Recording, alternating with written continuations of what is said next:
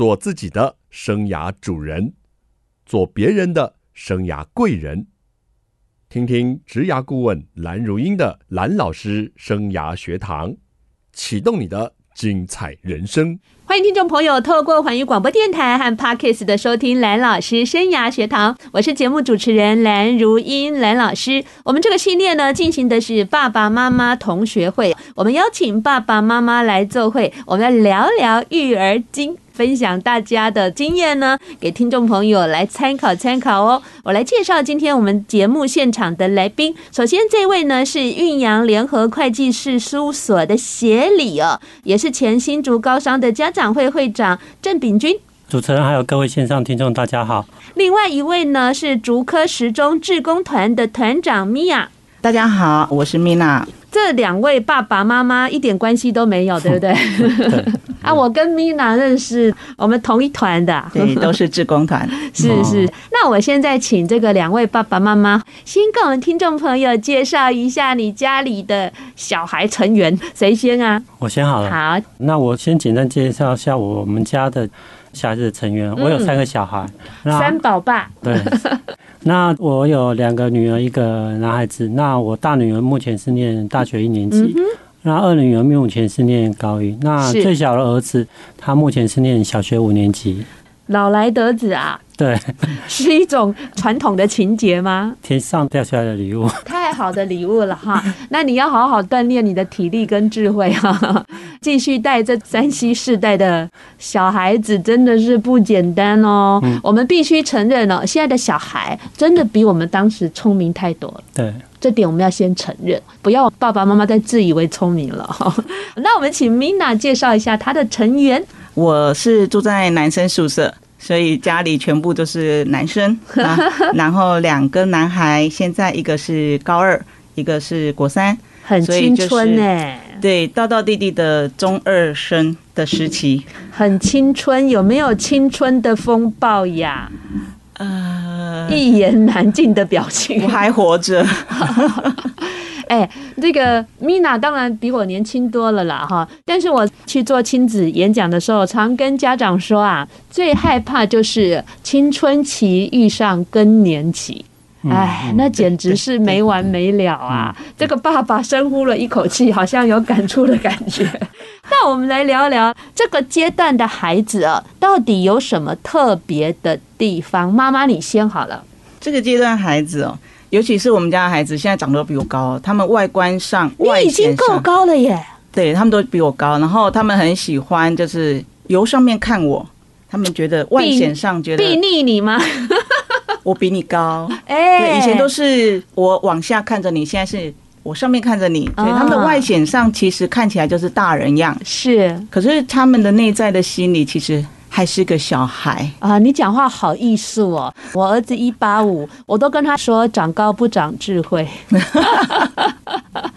我就说小可爱变大暴龙啊！原来讲话需要这样的。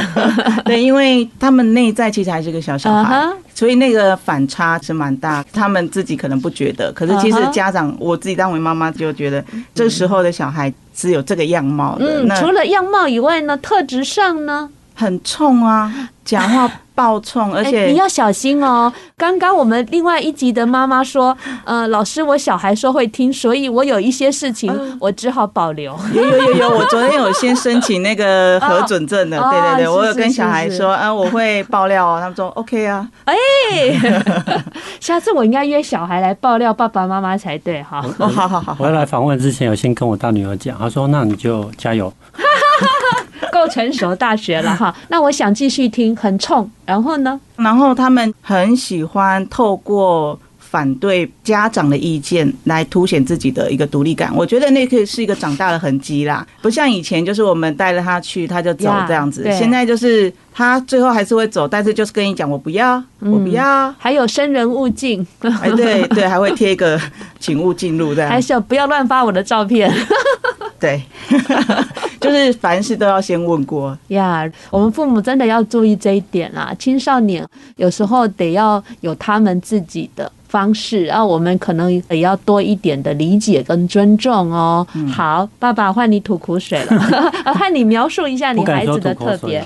嗯，那我也是 follow 刚刚那个米娜这边的，先讲一下，因为这个题目是在讲这个阶段孩子有什么特别。嗯，那刚刚有跟各位报告说，因为我有三个小孩，你 range 太大了。我的 range 有点大，因为我老大跟老三就差了九岁了。那因为我老三。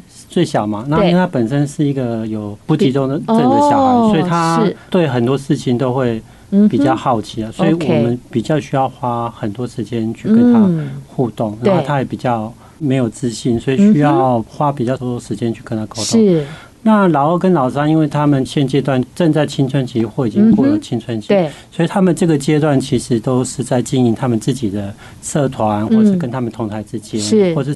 希望父母也融入他们这样的社团的关系，嗯，所以三个小孩他们各个面向会不太一样。不过我有发现说，是。尤其以父亲的角度，当小孩子上了初中以后啊，小孩子又是女孩子，跟爸爸的关系会跟在初中以前会稍微略有不同。你有失落感，我了解。因为他们上了初中之后有异性的关系，所以他们跟爸爸的关系会渐渐会。我知道啦，他的眼球现在不再看在你这里了啦。对对对对，以前是小情人，现在在寻找另外的情人了。对对对，我感觉说会有这样的一个差别在。好啦好啦，我了解。现在跟你作伴就是那个小。五的小屁孩而已，我了解，还跟你感情这么好，还睡在一起呢。那高一的这一位呢？他是读职科嘛？职科，他是念外文的。嗯嗯嗯、OK，所以会有感受到他高中的课业压力或升学压力吗？我觉得，因为我三个小孩里面，老大是很外放，就是那种朋友很多的。哦、对，那老二是属于很嗲的，哦、因为他之前跟姐姐都念同一个学校，他很怕人家说。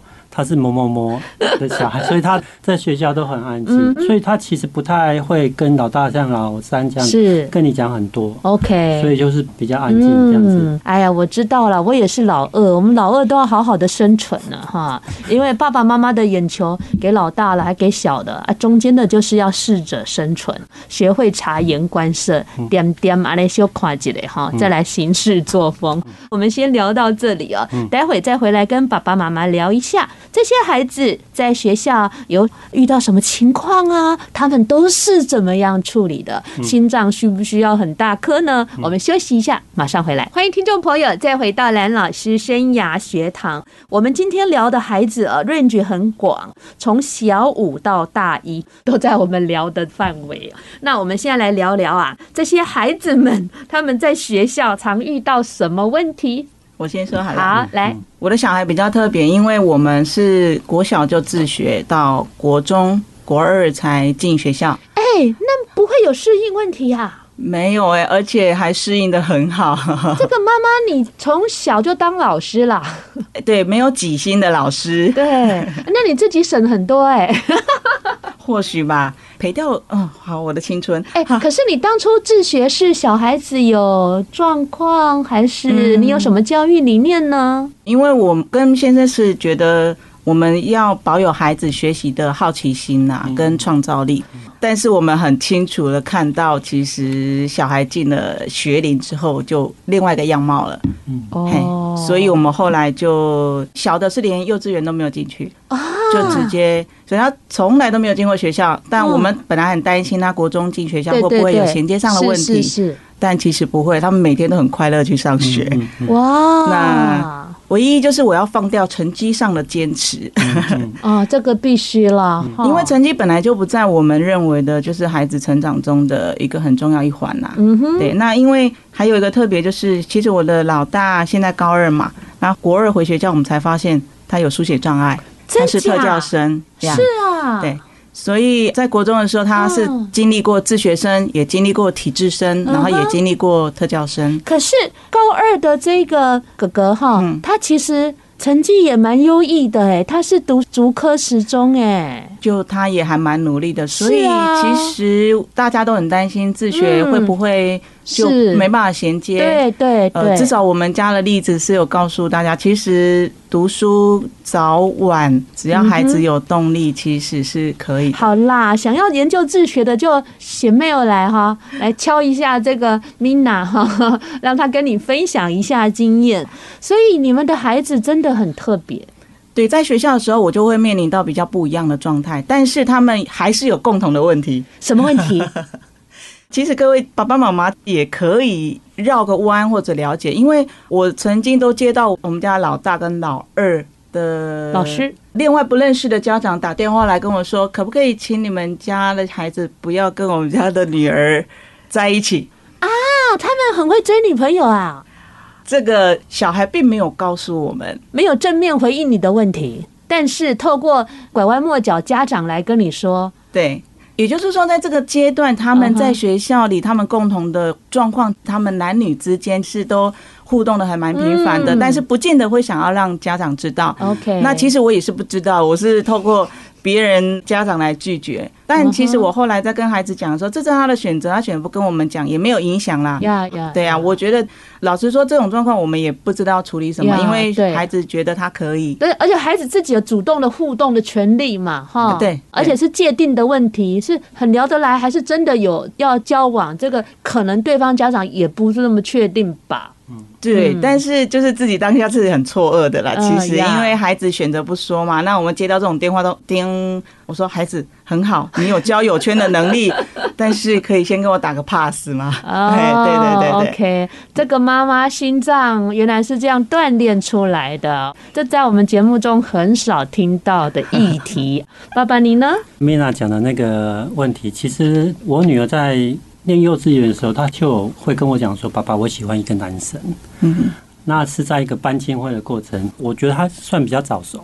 嗯，他说应该是大班的时候，他就说我喜欢某某男生。真的呀？他上了高中之后，因为他个性大剌剌的，嗯哼，很活泼外向，所以你会发现他跟男生的互动是有点……哎，他会不会像哥们的？他是像哥们，但是有时候哥们不一定会认为说那个是哥们，所以他跟男孩子的互动是有时候很 close 啊。嗯哼，所以我们有时候在遇到这种状况，有时候有会有点。措手不及，也是说要一直跟他去沟通，跟他去分享说这些人的人格特质或怎么样，嗯，花一点时间。那我再来谈一下，说我们在小孩子会遇到什么状况？因为我刚刚有提到我的小儿子，他其实是有一点注意力不集中的状况，所以他在学校比较会遇到的问题就是说，因为他严重的注意力不集中，我们常常会接到老师说，因为他个性可能比较天真啊，比较直，他常常会在上课的时候就突然会举手。他想要去分享他生活周遭的，嗯，就一直想讲话，想举手。下礼拜要去日本，老师就是会有类似这种状况。老师会觉得一直被打断了。对，那老师就会跟我们沟通。那我们的方式就是说，回来会跟孩子沟通，说你应该要怎么去做这件事情。是，隔天请他自己去跟老师讲说，昨天他这样做可能会怎样，让他自己负责去处理这样的事情。那再就是说，因为他出生的时候，他的拇指是有多半截。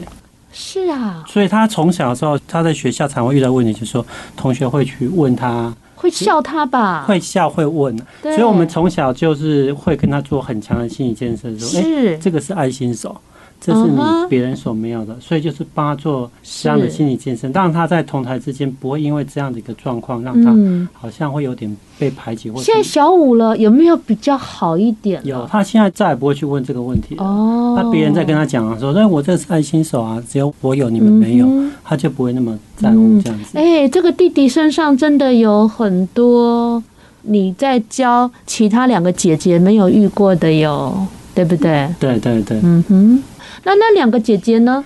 姐姐的话，老二我刚刚讲她是比较文静嘛，所以她学校就是低调再低调，所以她基本上在学校没什么问题。老大的状况就比较多，嗯，因为老大他其实从小就是那属于运动选手，他各种运动，你只要看到学校有运动比赛，他就会去参与看。那他国中、高中都是属于体育资优生哇。那他后来就念了高中嘛，那念了高中，可是那个体育资优生的那个训练模式的确跟我们想的有点落差。嗯哼。所以他在上了高中，的确有一段他是有点自我封闭，不敢上学。嗯。所以他遇到这种状况，我们父母的连结就很重要。对。所以我们每天花了很多时间陪他去面对这些问题，然后去做咨咨商、找社工，他陪伴他在这样的过程，又在学校的体制内可以，嗯，让他完善的去完成学业，就陪他走过。那我很好奇哦，就是姐姐她是体育的资优生，在国高中的时候，那请问她这个大学，她是用体资生的身份考上的，还是并不是？她大学，因为她是用个生去申请，那像他去考辅到那个比较有点类似特殊选材。OK，那他考其他大学，因为他的体育在高中转换了好几个，有球类，有射箭，好几个，所以他最后是用射箭的方式考上，但是。它的性质还是比较偏那个，嗯哼，有点像是特殊选材的方式。OK，因为现在学校大学的多元入学管道真的也很多了，所以也是希望让家长觉得课业也不是孩子唯一哦可以进入大学的一个选项或者是方式哦。那其实两位家长哦身上都有很多的。特殊育儿的经验哈，那我们待会一定还可以分享的更多。我现在要来请一位家长来帮我们点首歌，让我们跟听众朋友一起欣赏。哪一位？哦好，我想要点房东的妈有一首，请你一定要记得我说好。那我点这首歌是因为说，从他的歌词里面去看到延伸到说，小孩子现在离巢了，去中立念书了。你在想他了啦？我在想他。那里面有些歌词，那个意涵有点想说，孩子你一定要记得爸爸妈妈对你的好，虽然已经离家在外的。嗯，所以这是我的心情。他会记得，而且请他收听这一集的连结，就知道爸爸的心情了。欢迎听众朋友再回到蓝老师生涯学堂，我是节目主持人蓝如英，蓝老师。蓝老师生涯学堂呢，是每个礼拜二晚上七点在环宇广播电台 FM 九六点七跟听众朋友空中相见。在隔个礼拜二的早上七点，您上班的时候会听到节目的重播，还有在各大 Podcast 平台都有蓝老师生涯学堂节目的播出。欢迎听众朋友锁定你喜欢收听的方式，跟着蓝老师一起来学习。如果想知道节目进行什么系列，访问什么大来宾，您可以在脸书搜寻环宇广播电台。或直接搜寻蓝老师生涯学堂。我们今天进行的是爸爸妈妈同学会，在我们现场有一位爸爸，有一位妈妈。这位爸爸呢是运阳联合会计事务所的协理，也是前新竹高商的家长会会长郑炳军。各位听众大家好。妈妈呢是竹科十中志工团的团长 Mina。各位听众，大家好。他们一点关系都没有，他们呢带来他们家里的故事。那你们两位的孩子呢？他们在学校哦，有没有遇过什么样的问题啊？你们又是怎么处理的？因为我的小孩回体制之后，发现说他是书写障碍。对，那书写障碍这件事情的话，其实在自学的时候它不是问题。嗯哼，因为自学里我们用很多就是语音辨识啊，或是用打电脑的方式做学习，所以它不是问题。可是回体制之后，它就是个问题了。是，是学校在乎的问题。嗯，对，因为要大量书写嘛。对。那他们没有办法提供孩子一个不同的输出方式，嗯，所以这个部分其实是我们这三年来其实蛮辛苦的。那这怎么去面对跟克服？还是还没克服？还在进行式。因为所谓书写障碍，它是一个神经心理功能的异常，这个基本上是先天的，这是没有办法透过比如说行为模式或者是来改善，甚至事实上现在是无解的。是我理解的书写障碍，我不晓得对不对哈？譬如说，他明明看到这个呃河水的河，水在左边。可在右边，他就是可能会写错边，哈，嗯，这个书写障碍有两种，一个是远端抄写，一个是近端抄写。那您刚刚讲那个近端抄写，比如甲乙本就是一个近端抄写，然后老师写那个黑板上那就远端抄写。那基本上书写障碍的人，大部分这两种都有问题，都有哈。对，所以于是他上课就没有办法能够听懂，对，那回家作业就写不完。呀。然后我们都误以为他懒不写。哎呀，误会他蛮久的，嗯，对，所以其实可见那个时候又遇到他中二，对，所以那一段其实风暴。非常大。嗯，那现在可以在这里跟大家分享，其实是生存下来。这个是哥哥，哥哥，对，弟弟没有这个情况，对，但弟弟从小就走音乐，所以他以后要考音乐班，所以我们基本上在学校也就也没有看这么重，他开心就好，对没看这么重哈。对，课业部分他开心就可以了。对，但是因为哥哥他想要走生物部分，所以走高等教育是必然的，这个就是挑战。对，那我们就一定要想办法陪他。嗯。那那个陪的过程其实是蛮辛苦的一段过程，而且现在也没有在整个特教资源里这一块的辅助，其实是很少，非常少。嗯嗯嗯，大部分都要靠家长自己来。所以学校还蛮好的啦，学校给了我们很大的空间，让我们有很大的空间可以去操作。但是孩子也辛苦啊，我们也蛮辛苦的。但是他终究要跟自己这件事情相处一辈子。没错，没错。对，所以我们现在在陪他的就是怎么跟自己的这个状况是共融相处，然后一辈子。然后，但是我觉得孩子，我的孩子心理素质蛮强的。他虽然说他在这样的学校里成绩不怎么样，可是他。非常的活跃，他是迎新晚会主持人，跟妈妈一样啊。他是班长，妈妈是竹科十中志工团的团长呢。在这么优秀一堆妈妈中，还愿意站出来呃，来服务大家，领导大家，这当然是很棒的。那爸爸你呢？我这边也谈一下哈，刚刚米娜有提到一个重点，就是说，其实我们亲子，我们讲亲子教养、亲子教养或亲子教育，其实大部分。的教育，因为其实教育资源它其实没有说跟我们想象中的可能会有点 gap 差异，嗯，对，所以大部分还是要靠父母自己。真的。那刚刚我谈一下，说我女儿其实她是一个运动自由生嘛，是，所以其实我们坦白讲，一开始对运动的这个管道、升学或整个体制，对，我们并不了解。嗯，所以当小孩子遇到一些不适应的状况的时候，父母在当下一开始其实会有一点我们讲所谓的误会。嗯，误会小孩子不是我们所想象中的那个样子。那这样的过程就会导致说，孩子就跟你距离就会远，他可能对你就会有情绪上啊，还有对你的信任感就会被拉开。对，那我们采用的方法就是说，陪他，或者是说每天陪他，看怎么去面对每天每天遇到的问题。因为毕竟他还是要在学校就读嘛，嗯，他就是会遇到这些人事物。那我们就。一步一步，每天就看说怎么样陪他讲话，陪他怎么去回应人家，让他觉得说，哎，父母其实并没有误会我，我也没有别人讲的那么糟。那我们就陪伴他走过这样的一个过程，慢慢慢慢，他跟父母之间的那个信赖感就会被拉回来，是，那就可以走过这一段。嗯哼。那小孩子因为说他其实是小学是没有什么状况，然后因为他本身就是一个比较乖的小孩，对，那。比较需要去注意，就是说，因为他他因为注意力不集中问题，他学业是的确是没有办法符合我们一般家长的预期，所以在跟他互动的时候，我们可能要跳脱纵向分数这件事情，要从其他优点去看。那可能会发现说，他可能对其他事情学业没有得到满足，他对其他事情很 care，也很在意，也很紧张。那我们就要每天灌输他，鼓励他，然后甚至说要给他一些。鼓励让他觉得说哇，我还是有我的价值，我不需要只是从分数来判定自己这样子，这是我的一个分享。嗯，其实呢，每个孩子，你看，秉君爸爸他家里三个孩子就三个样。家长真的没有办法用一套模式或一个公式或一个方法啊来教育三个不同的孩子。那我很赞同秉均爸爸他讲了一句话：学校的资源毕竟也有限啊。你看学校一个老师要管教这么多孩子，其实我们家长的资源还是必须要动起来。那家长有很多资源，个人的资源，然后还有家长会。或者是我们志工团哈，就是家长都可以集合大家一起来群策群力啊，为我们的学校为我们的孩子 do something。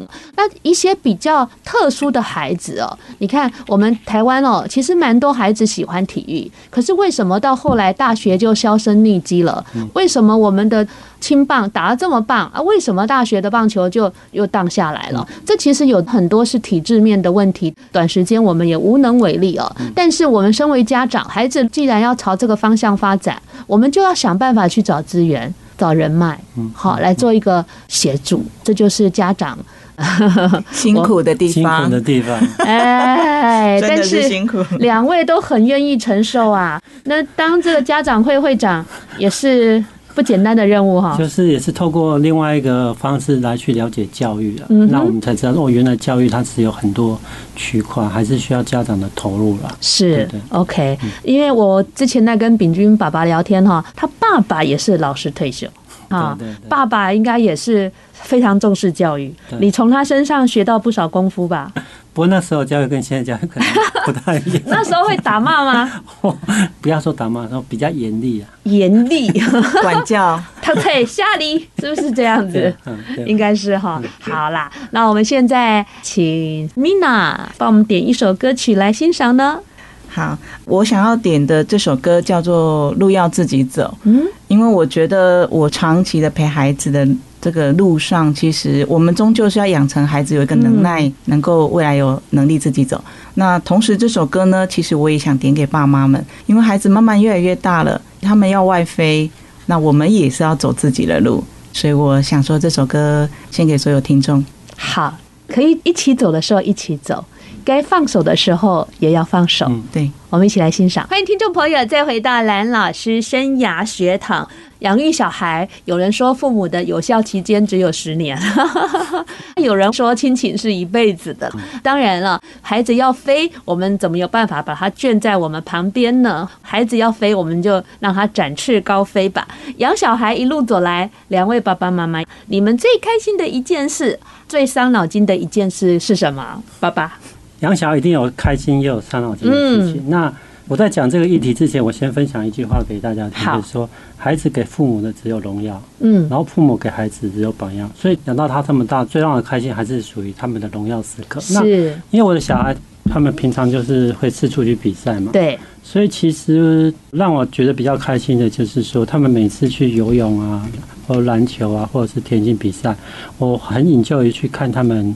四处去看他们比赛，然后其实我比较研究就是说，他们在比赛的过程，他们会去鼓励，他们那个投入的样子，互相鼓励的样子。他会投入的样子，因为你知道他平常很努力，或许他所表现出来的成绩不是那么好，可是你可以在那个比赛的当，因为我我一定会带着单眼，不断的帮他们拍照。呀呀呀！那你就会发现说，在那个当下，他跟的眼神这样子，嗯，对流，然后又看到他在鼓励别人。那我还记得我女儿以前在花莲比赛，啊，我以前很少去花莲，二话不说就开车直接开苏花高中就去花莲看他比赛。那我就觉得说，在那个当下，你看到孩子回馈给你，那个是让我觉得非常开心。好有画面啊！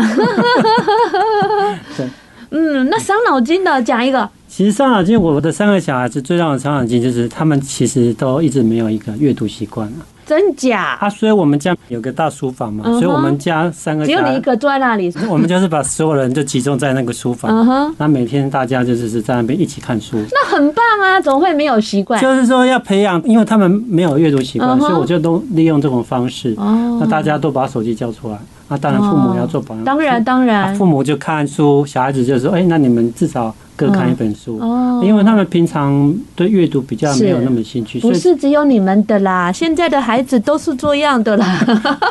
但是爸爸确实哈有在营造这样的氛围，很棒了。妈妈。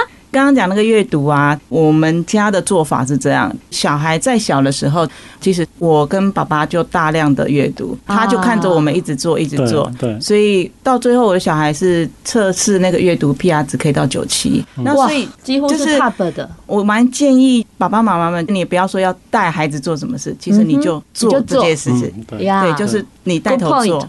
对，就做这件事情。其实我觉得也回扣到刚刚这个我最开心的时候，因为。像我小时候，小孩子我们办了非常多次的类似像圣诞音乐会，那我就上台去主持，然后我带着给孩子看。你看，你看，我就说一定是选你的呀。对，所以孩子当那一天他可以在学校办迎新晚会当主持人的时候，我在台下其实是飙泪的，因为你知道你做的，然后孩子都在看呀，好像教育教育其实。好像就是你带着做就好了，榜样啊，他就看在眼里。嗯，这个是让我蛮感恩的时候，因为我真的觉得他们怎么长那么棒，因为我真的打从心里觉得说他们每天都很开心去上学。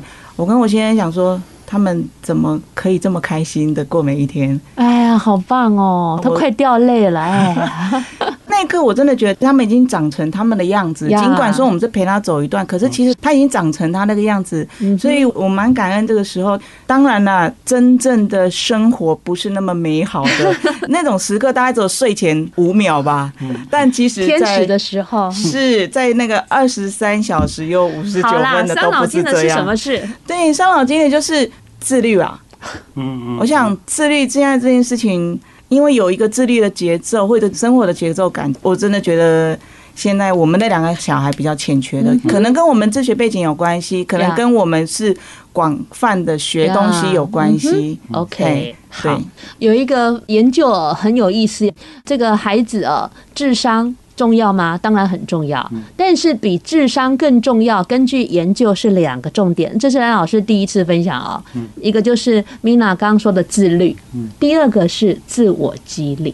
自律跟自我激励是我们如果可以自己先做到，培养孩子两个特点是很珍贵的。好，那我们聊聊现在哦，父母很伤脑筋的就是手机。变成亲子之间纠结拔河，甚至很多新闻给没收手机就做了什么样离家出走，或者是更不好的事情。两位是怎么跟小孩子互动手机的呢？这个手机成瘾的问题，我相信是困扰每个家长的，包括了其他国家一样。对，那有人讲是手机成瘾，也有人把它形容成数位海洛因啊。是啊，那的确像我们家老大，因为他是从小在国小的时候他就使用那种数位型的手机，所以他。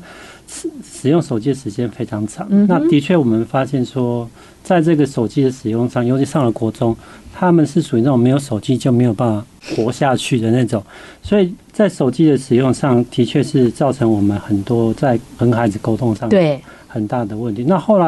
老二、老三，我们当然在使用手机上，给他使用的频率跟时间就慢慢落短。但是我认为他上了国中、高中之后，这个习惯一旦养成，这个手机成瘾我们没有办法去根绝到。后来我们有一段时间也真的是找不出方法，消极的去限制他的使用时间，其实还是有限，他反而会跟你。他们什么时候有手机的？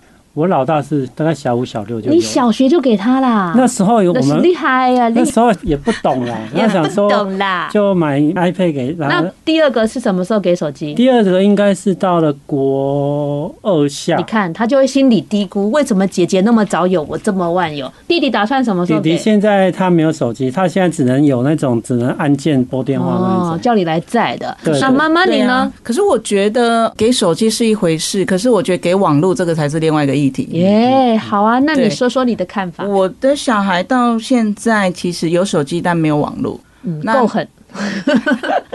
没有，这个是地友出来的结果。OK，然后其实我们也走过了非常非常风雨的四年，从小五到高一，嗯哼，非常非常大的风雨。我们没有给网络，网上可以爬进来，然后铺地，然后。为了要来按那个网络，所以各种面向都经历过，就是小孩可以无所不用其极这样。嗯，但我回过头去看那四年，其实我真的觉得我为难了我们自己，家长真的太为难了。因为所以你觉得不用这么严格？不用，我真的觉得不用，因为我自己的态度是我认为那是个过程，而这个过程已经是他们成长的过程了。当我们下这个标题的时候，对不起，这是我看法啊，是。我们有下了“沉溺”这两个字，事实上，我们就已经对手机有了一点点的价值观 judgment。可是事实上，他们这一代真的是他们的交友、他们的学习，甚至 iSchool 什么都在上面了。我们没有办法看他划手机的时候是在聊天还是在干嘛。那这个时候，与其我们一直看着他做这件事，冲突一定会有，亲子冲突必然大。是。那我是过了这样四年之后，一直在防堵防堵，到最后没有办法，只有放掉。放掉了之后，我发现我的小孩现在不太划手机了，他都在玩社团，因为他觉得人比较好玩。嗯嗯。哦，好，OK。所以我觉得这一段的过程，其实真的是要陪着，然后当然收放收放，然后我每个孩子都不同，可是收放收放之间。大人有时候我们也要善待一下自己，因为你一直在当纠察队，太累了。我因为我当过了四年，我真的觉得太累了。好，那最后呢，我们再请大家一句话来为收音机旁跟 passase 旁的爸爸妈妈加油打气一下。来，那我这边有一些话可以跟各位爸爸妈妈说。我觉得家是讲情的地方，不是讲理的地方。那我们要用情感去感化孩子，然后不要吝啬给孩子拥抱。是。那我觉得就是我们要能够去赏识自己的孩子。我相信每个孩子都是为了赏识才来到这个世界，要信任他们，然后要让他们允许他们有犯错的权利。那我觉得亲子关系中，爸爸妈妈就是弓，小孩子就是生命之剑。那小孩子透过妈妈这支弓不断的弯曲，而射向远方，然后看到沿途的标记。好，来。我想要给爸爸妈妈的一个建议是说，当孩子还小的时候，试着把他当大人的相处；当孩子渐渐大的时候，试着把自己当小孩。我觉得这件事情是想要跟大家讲，就是说。爸爸妈妈就是要优先懂得照顾自己。你要接住孩子的情绪之前，你要照顾他之前，要先能够学会照顾自己。你把自己顾好了，孩子也会好了。这个给所有辛苦的、好有智慧的一句话哦。孩子呢要成长，父母呢责无旁贷。嗯但是也不要把孩子没有长成怎么样，就觉得自己好像不是一个尽责的爸爸妈妈。我们用心，然后无愧于心，然后我们也不用太。过于紧张，我们用心哦，但是也不用太用力，用力有时候有反作用力。好，祝福所有的爸爸妈妈，也谢谢两位来节目中分享。下个礼拜同一时间，蓝老师生涯学堂，我们空中再见，拜拜，拜拜。